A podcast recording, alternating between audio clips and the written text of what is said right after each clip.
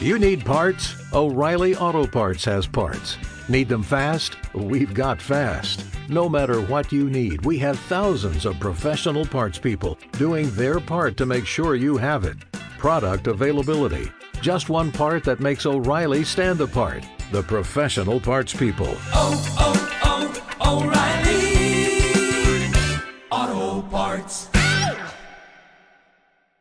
Boker Tov, muy buenos días. Es un gusto reencontrarnos nuevamente aquí en esta clase por Zoom que hacemos antes de Tefilat Shachrit. Y estas palabras de Torah que sean para Berajá y Atzlajá de todos ustedes y sus familias y para Refuah Shelema de todo Am Israel. Rabotai, estamos muy próximos a la fiesta de Shavuot que se llevará a cabo Bezrat Hashem el jueves en la noche comienza la fiesta de Shavuot. Y la fiesta de Shavuot es un llamado a la unión del pueblo de Israel. Porque cuando nosotros llegamos a Har Sinai para recibir la Torá, el pueblo de Israel estaban todos unidos. La Torá, cada vez que estaban el pueblo de Israel en diferentes viajes, dice acamparon en plural. Sin embargo, cuando llegaron a recibir la Torah, lo dice en singular, dice Vaihan Sham Israel. Y ahí no hubo pleitos. Hashem le dio la Torah a un pueblo unido, a un pueblo que veían los unos por los otros. Y es lo que tenemos que hacer hoy en día que estamos próximos a la fiesta de Shavuot. Si queremos realmente recibir de nuevo la Torah con todas las verajot que están escritas en ella. Porque cada año Hashem en la fiesta de Shavuot nos vuelve a dar la Torah. Tenemos que darnos a la tarea de estar más unidos entre nosotros, una unión que comienza en el hogar, una unión más sólida en una pareja, padres con hijos, hijos con padres, entre amigos, y así todas las relaciones, fortalecerlas mucho más para llegar a la fiesta de Shavuot preparados. Y lo que les quiero hablar el día de hoy se llama tres lecciones de vida. De esto vamos a hablar el día de hoy, Bezrat Hashem. Esto comienza con una anécdota que había en una ocasión un niño que él era muy egoísta y, y siempre agarraba para él y siempre muy competitivo, pero competitivo mal, en mal plan, para hacer perder al otro. Nosotros sabemos que si, por ejemplo, siempre educamos a nuestros hijos, ¿no? Si hay eh, dos pedazos, pues dale el grande a tu amigo, dale el grande a tu hermano. No pasa nada si agarras el chiquito. Cuando, ¿se acuerdan cuando le, repartían a sus hijos, eh, no sé, algo rico, un chocolate? Muchos niños que hacen, a ver, lo miden, a ver cuál está más grande de los dos. O no sé, de repente había una coca y tenían calor, entonces yo les servía a mis hijos y empezaban a medir así con el vaso, a ver cuál tiene más. Eso no está bien. Cuando ni tú es bueno que lo midas cuando le das a dos de tus hijos o a dos de tus nietos un chocolate. Dice, no, pero a él le diste más, no importa. ¿Qué pasa? Que tenga más. Hay que aprender a dar al otro. Cuentan en una ocasión un chiste, ¿eh? Yosef, a ver si le gusta. En una ocasión que habían dos amigos, dos de la escuela, ¿no? Y uno, así siempre comía, se aborazaba, y el otro como que más educado, más. Pasan los años, salen de la prepa y el que era más tosco, más aborazado, pues ya, empezó a trabajar. El otro entró a la carrera, a la universidad, se hizo un eh, abogado famoso. En una ocasión se reencontraron estos dos amigos y fueron a un restaurante, a un restaurante chino, ¿no? Le sirvieron de entrada dos eh, pedacitos de sushi, uno chiquito y otro así. ¿Conocen estos conos que vienen más grandes? Entonces el aborazado, el tosco, ¿eh? ¿cuál agarró? El grande. Entonces el otro le dijo, la verdad, tú no puede ser, no, no has cambiado. Siempre eres el mismo. Dijo, ¿qué hice? ¿Qué? Dijo, ¿cómo? ¿Cómo agarras el grande? Le dijo, ¿tú qué hubieras hecho? ¿Tú cuál hubieras agarrado? Dijo, pues el chico. dijo, ahí está, agárralo. Te dejé el chico para ti. Yo agarré el grande. Pues es lo que tú hubieras hecho, ¿no? Entonces este niño, regreso al niño que era egoísta, y el papá le quiso dar una lección, lo quiso educar. Entonces el papá le dice, siéntate hijo, voy a preparar algo para que cenemos los dos. Estoy hablando anteriormente, cuando el huevo era un lujo. El huevo era wow. A todo el mundo, hasta los niños. El huevo, hoy en día le dices al niño que se coma su huevo, no quieren. Puros dulces. Y si le echas tantita catsup encima del huevo, Barminan, no, el catsup iba de lado, ahora no me lo como. Hace berrinche, se va de la cocina enojado. Anteriormente, cuando no había tanta abundancia, el huevo era algo muy especial. ¿Saben cuál era un platillo muy especial? Un plato de arroz con un huevo cocido, con un huevo hervido encima. Era algo muy especial. Entonces el papá prepara dos platos de arroz, uno con un huevo arriba y otro sin. Le dice al niño, vamos a cenar, escoge, escoge cuál quieres. El niño cuál escoge? Con huevo. Era algo especial. El niño empieza a comer, está feliz y dice, uy, yo me llevé el bueno. El papá, a la mitad de que está comiendo, ¿qué hay abajo de su arroz? Dos huevos. Uh, el niño cómo se sintió. Ya se le quitó el apetito. Él quería llevarse el bueno. Pero ni modo, él escogió el del huevo arriba. Entonces le dice el papá al hijo, aprende una lección de vida. ¿Sabes cuál es una lección de vida? No todo es como aparenta. En otras palabras, no todo lo que brilla es oro. Ah, tú ves que este tiene un huevo y este no. Muchas veces lo que no también, también tiene cosas buenas. Tú no sabes, no puedes juzgar por las apariencias. Al otro día llega, le dice el papá al hijo, ven, vamos a comer juntos. Llega el papá con dos platos de arroz. Uno con un huevo y otro sin nada. Entonces le dice al hijo, escoge. ¿Cuál escoge el hijo esta vez? El de sin huevo. ¿Por qué? Porque seguro el que no tiene huevo arriba, seguro que pensó el niño, tiene dos abajo, abajo escondidos en el arroz. Empieza a comer el hijo, el, el papá se come el del huevo, feliz. Y el del hijo empieza a comer, busca abajo del arroz, no hay nada. Empieza a excavar, a excavar, no hay nada. Le dice el papá, segunda lección de vida. ¿Cuál es la segunda lección? No creas que todo lo sabes. No todo lo que fue correcto ayer va a ser igual hoy. Las cosas cambian. La vida está llena de sorpresas, está llena de retos. No te puedes jactar de saberlo todo y decir, no, mira, yo ya sé, ya entendí cómo funciona. El que no tiene huevo arriba tiene dos abajo. No. Según, entonces el niño se tuvo que comer el arroz solito. Al otro día le dice el papá, hijo mío, vamos a comer juntos. Llega el papá con qué, señores? Con dos platos de arroz. Uno tiene un huevo arriba y otro no. Entonces le dice el papá al hijo, escoge, ¿cuál quieres? El niño ya no sabía qué hacer. ¿Cuál escogió?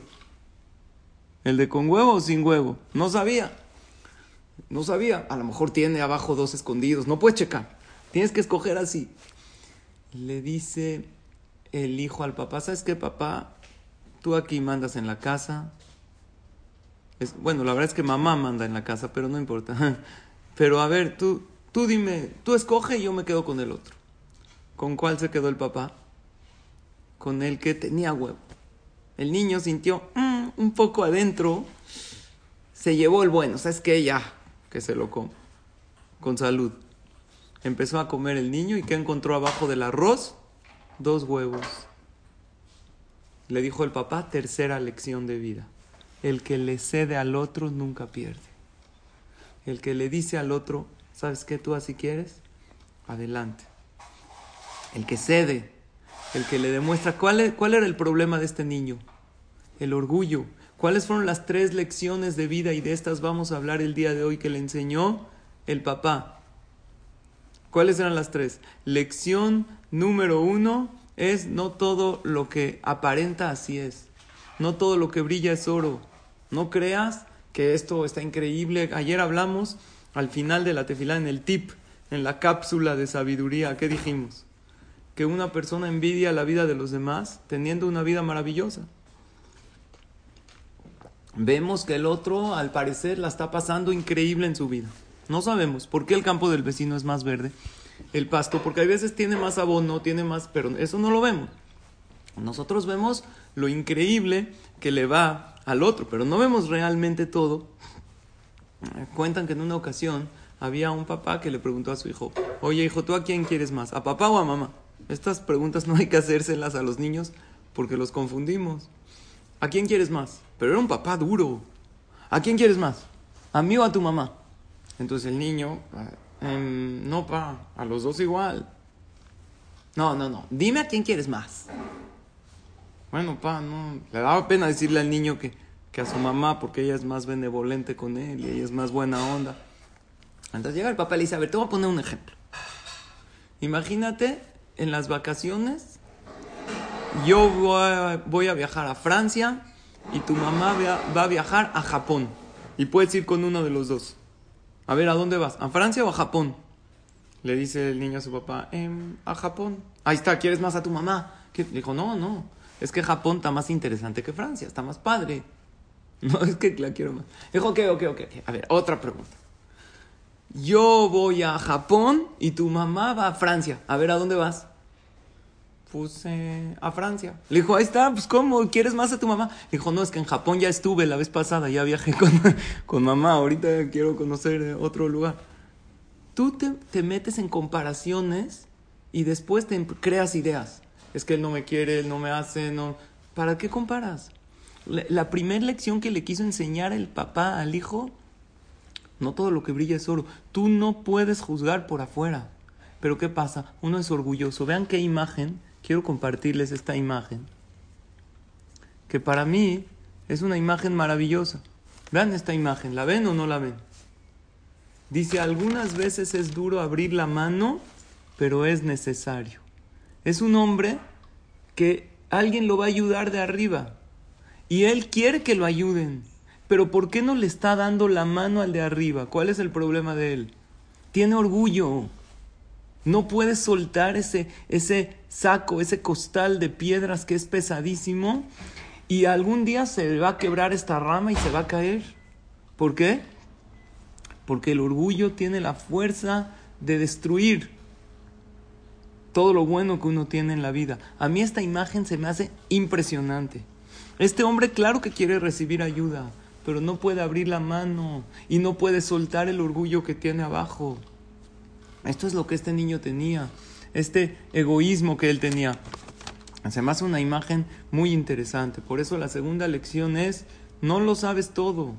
Una persona, el niño que creía, el segundo día que creía, no, pues voy a escoger el plato que no tiene huevo, porque seguro si no tiene huevo arriba, tiene dos huevos adentro. No es cierto. Ayer fue así, hoy es diferente una persona supone cosas. Hay una frase que, que, me gusta decir que es la suposición es la madre de todos los errores. Dense cuenta, señores, ¿por qué uno se equivoca con su pareja?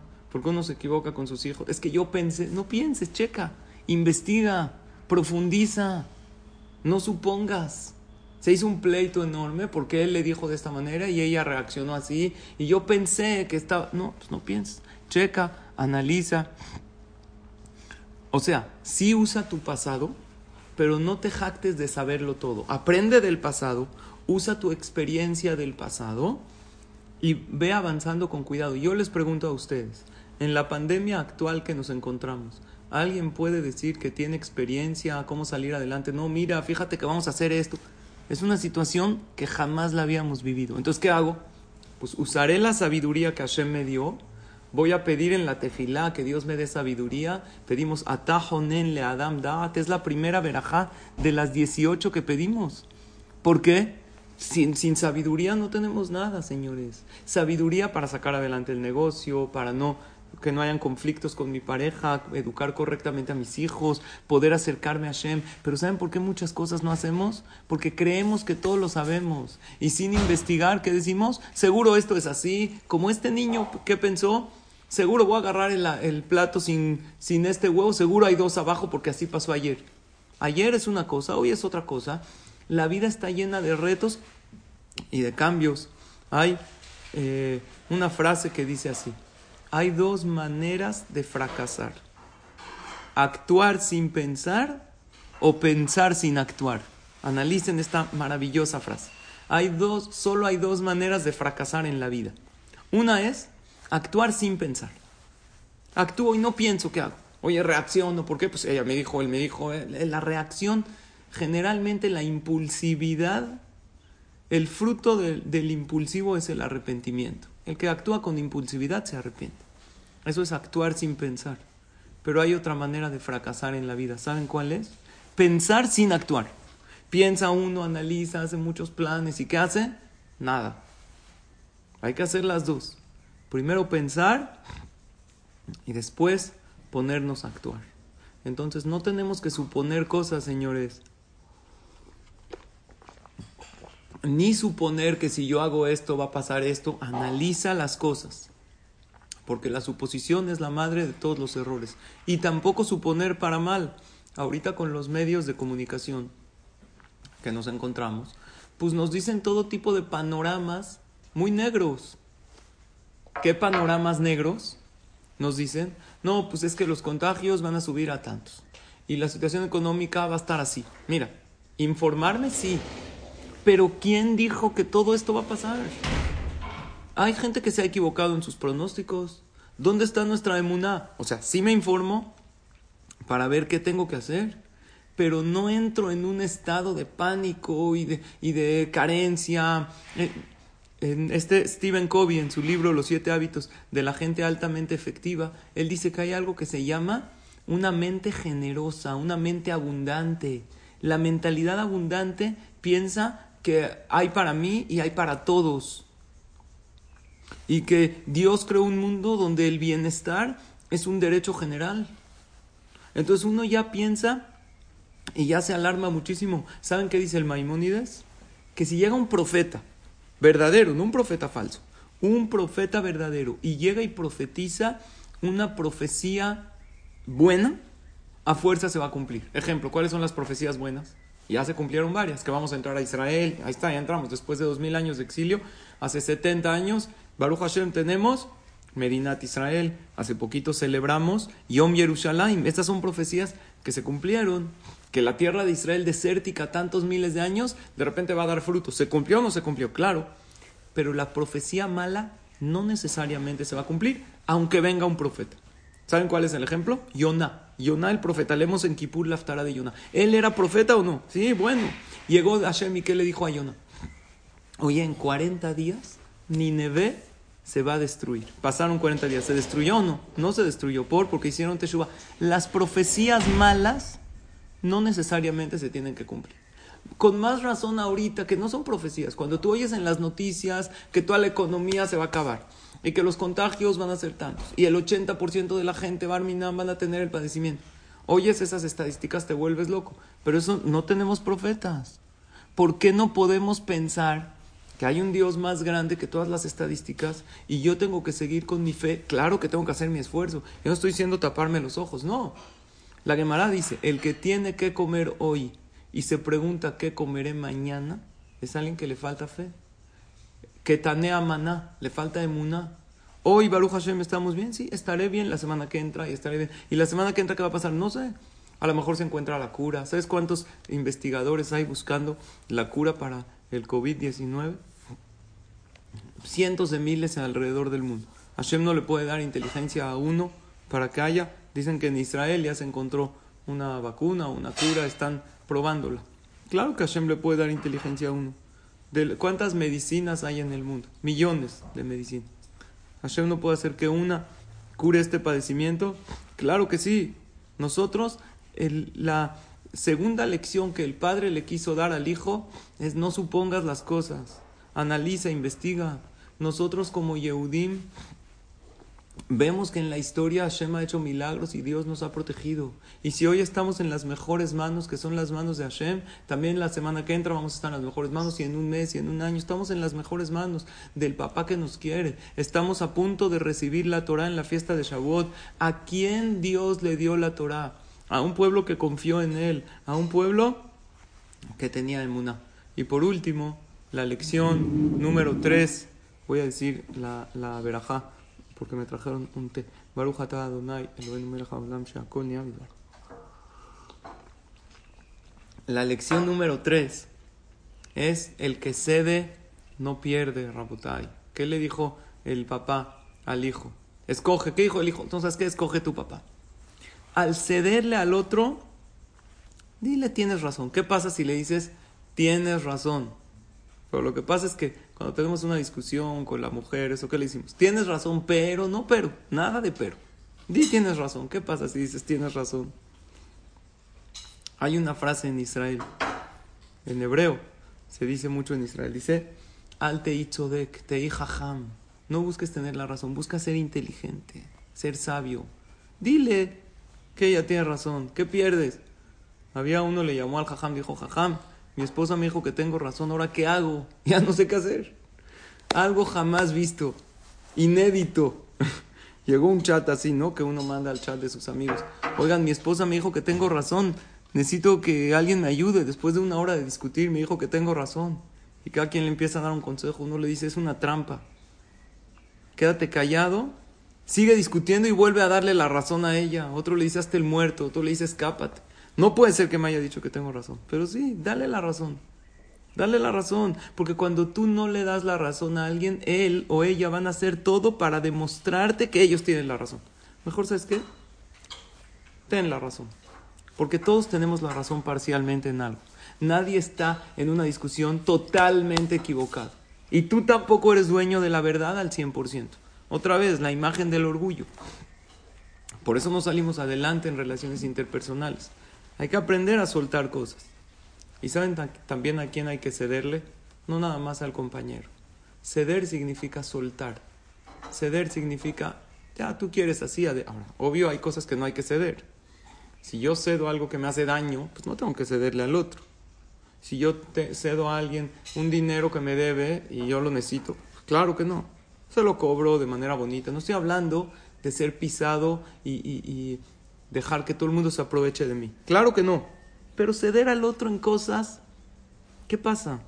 ¿Qué, ¿Por qué no le cede un poco más al cuerpo para lograr más el alma? ¿Sí o no? Hace poco celebramos Lag Baumer. ¿Dónde se escribió el Zohar Akadosh que celebramos en Lag Baumer? ¿En dónde? En una cueva.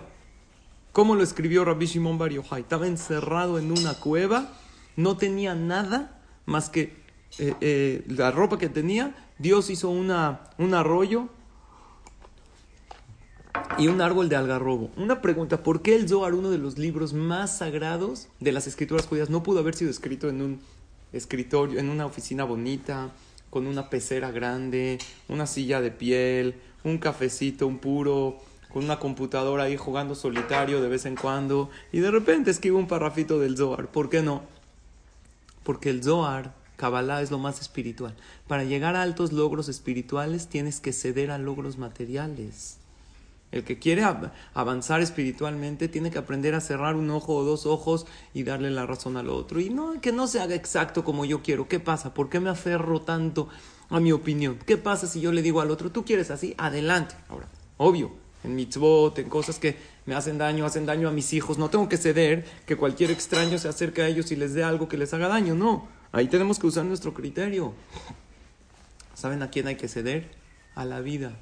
Hay que cederle a Hashem cuando uno no está pasando por la mejor situación, cuando una persona tiene un problema, tiene un contratiempo, tiene un sufrimiento, alzar los ojos a Hashem y decirle, Dios, si tú así quieres, tú tienes razón. No lo decimos así en el Viduy, hoy no decimos Viduy, hoy decimos Yehishem. Antes de Ana, ¿eh, Yosef? Decimos Yehishem porque estamos días previos a Shavuot. Tú tienes razón. Cuentan de una persona que tenía muchos sufrimientos. Con esto acabo. Muchos problemas, sufrimientos de todo tipo. Económicos, sociales, shalom bait, salud. Puros problemas. No nada más ahorita. Desde que nació, puros problemas. Eran problemas, problemas. Fue con un gran mekubal. Se llamaba Rabbi Mordejai Shaharabi. Fue con él. Era un, un gran jajam. Ya falleció. Entonces eh, llega con el jajam eh, a su casa, y lo recibe su esposa. Le dice, por favor, necesito que, el jajam me dé una verajá, porque para que ya no tenga problemas, para que ya no tenga sufrimientos. Le dice la esposa, mira, el jajam está ocupado, espérate aquí y, y ahorita te recibe el jajam. Entonces le, lo, lo puso ahí en la sala de espera que se siente. Este señor se sienta, se queda dormido, se queda dormido, trabaja fuerte, está cansado, trabaja mucho y de repente empieza a soñar. El señor está dormido, empieza a soñar algo. ¿Qué empieza a soñar? Sueña, Barminan a nadie, fallece. Fallece y empieza a subir al Shamaim, uh, uh, empieza a volar al Shamaim y todo esto está soñando. Y se encuentra arriba en el Shamaim después de fallecer y de repente está caminando ahí, sueña que hay un camino muy largo y, y él está caminando y de repente le tocan el claxon, un claxon, voltea a ver un tráiler, un tráiler enorme, grandísimo, voltea a ver y dice, se para ahí el tráiler, dice, eh, ¿qué es esto? ¿A dónde van ustedes? Dijo, vamos al Bedin Shelmala, al tribunal celestial. ¿Y qué llevas ahí?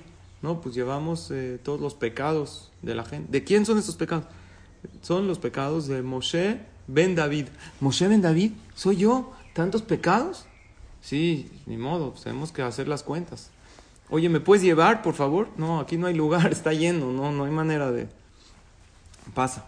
Llega otro camión, te, le toca, voltea, oye, ¿a dónde van? No, al Bedín, al tribunal celestial. ¿Y qué llevan? Pecados, ¿de quién? De Moshe Ben David. Moshe Ben David soy yo, ¿me llevan? No hay lugar, papá. No hay lugar, no puedo ni mover el volante de tanto. Está lleno de pecados este camión. Y así pasan 15 camiones, todos llenos de averot. De repente, todo esto está soñando el Señor. Pasa un bochito así chiquito. Unos malajim ahí manejando. Un cochecito. ¿Lo ven? ¿Ustedes a dónde van? No, pues vamos al tribunal celestial. ¿Y qué llevan ahí? Mitzvot. ¿Mitzvot de quién? De Moshe Ben David. ¿Hay lugar? Pajabod, hay mucho lugar. Aquí hay poquitas mitzvot. si quieres te llevamos. Lo llevan, le echan un aventón, llega al tribunal celestial. ¿Qué ve? Todo esto está soñando. Una báscula enorme donde hay de un lado un eh, platillo del lado derecho, de otro del lado izquierdo. Del lado izquierdo empiezan a poner las averot. Llegan los camiones, se estacionan, baja la puerta. Bajan todos los malajim, ponen las, los pecados de un lado, de un lado, y de repente dice, bueno, traigan las mitzvot. Las mitzvot, poquitas. Este señor que cumplía, estaba alejado de la Torah, de las mitzvot, no ponía tefilín, no rezaba, era bueno, pero así. Entonces eh, empiezan a poner, ven que la situación está muy caótica, hay más averot que mitzvot, lo están juzgando para toda la eternidad. Llega el malach, dice, alto, el ángel que está ahí. Todos los sufrimientos que sufrió Moshe ben David, dice la Gemara en Masejet Berajot, que si uno recibe los sufrimientos con fe, se le cuentan como mitzvot y hasta más que eso. Entonces vamos a traer todos los sufrimientos que sufrió desde chiquito.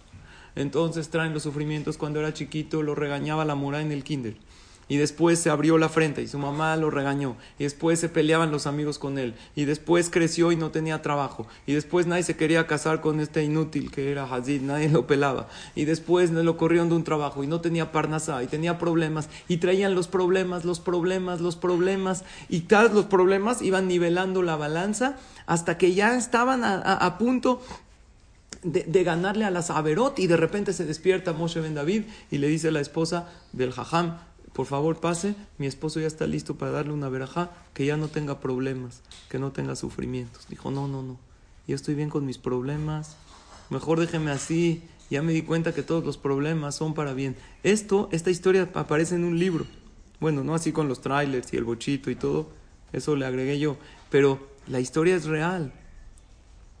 a lo mejor este jajam tenía Ruach HaKodesh y le quiso mandar este sueño a él, pero ¿saben cuál es la lección? Que todo en la vida es para bien. Entonces, alzar los ojos a Hashem y decirle, Dios, tú sabes por qué haces las cosas. Eso es también ceder, no nada más a los demás, a Dios y recibir todo con emuna. Muchas gracias por su atención. Perdón el retraso. Empezamos Shaharit en dos minutos.